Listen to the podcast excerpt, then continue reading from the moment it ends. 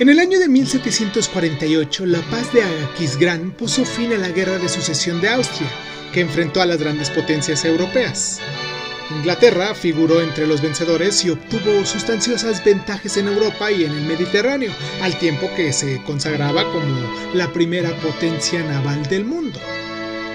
El rey Jorge II quiso celebrar el acontecimiento con una gran fiesta en el Green Park de Londres en abril de 1749, a la que podían acudir todos los londinenses para compartir su alegría.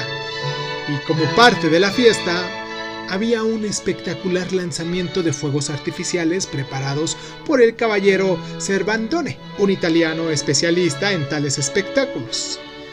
No podía faltar la colaboración de Handel, que seguía siendo músico real de cámara y se encontraba entonces en la cumbre de su prestigio.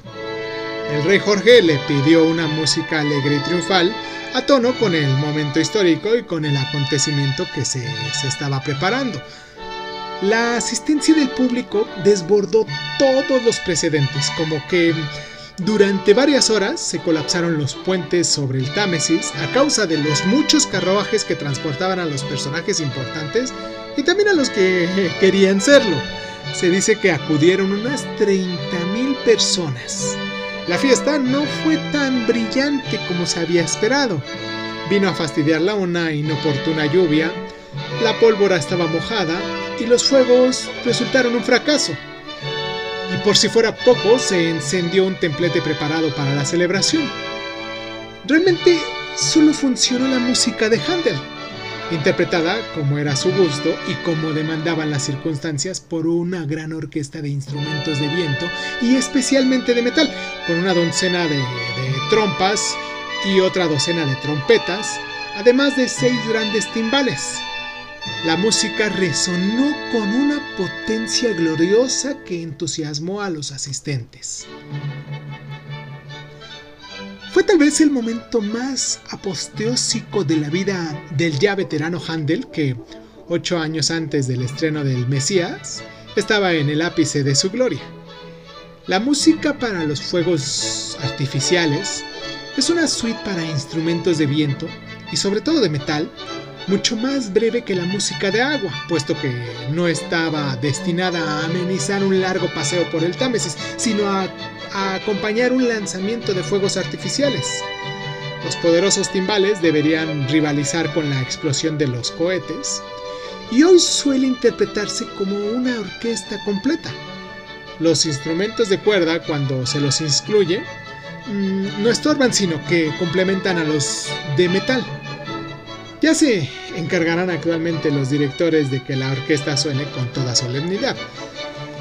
Esta obra consta de cinco o seis, como se quisiera considerar, movimientos. Una larga y solemne apertura, la cual estamos escuchando en este momento, un alegre bourrée, la danza de moda en aquellos tiempos, Luego dos piezas destinadas a recordar el espíritu de aquella, celebración, la Praix y John Sons, la paz y el júbilo, y finalmente dos minutos. No nos extrañe que la mayor parte del título de aquellas piezas estén en francés, la lengua del país enemigo, que es que en ese entonces, por lo menos desde los tiempos de Luis XIV, todo lo francés estaba de moda en Europa.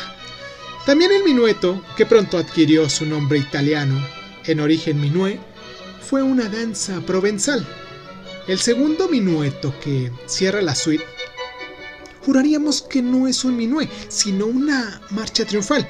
Y es que aquí, aquí, está todo el espíritu de Handel, grandioso e étnico, como que está eh, eh, como que esta pieza podría ser un himno nacional, ¿no? Hmm. O tal vez real, puesto que está compuesto para celebrar la llegada al recinto de Jorge II. No sabemos si la cronometración fue la adecuada, porque aquella noche todo funcionó mal.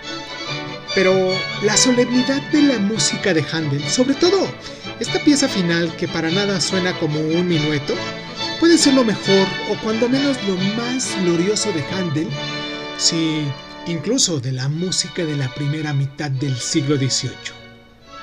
Ahora bien, escuchemos la composición entera para unos fuegos artificiales, pero fijémonos especialmente en este minueto final, porque bien vale la pena.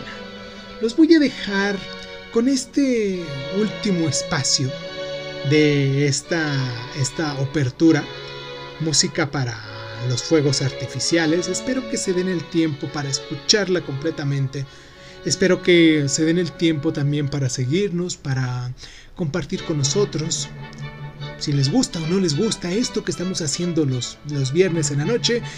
Y pues espero que también nos dejen sus comentarios pues nada, les mando un abrazo muy muy caluroso a todas esas personitas que se toman el tiempo para descargarnos en todas nuestras secciones que tenemos a lo largo del día.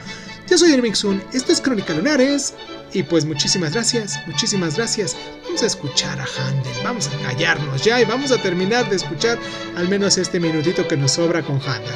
Vale, un abrazo muy caluroso, muchísimas gracias por estar.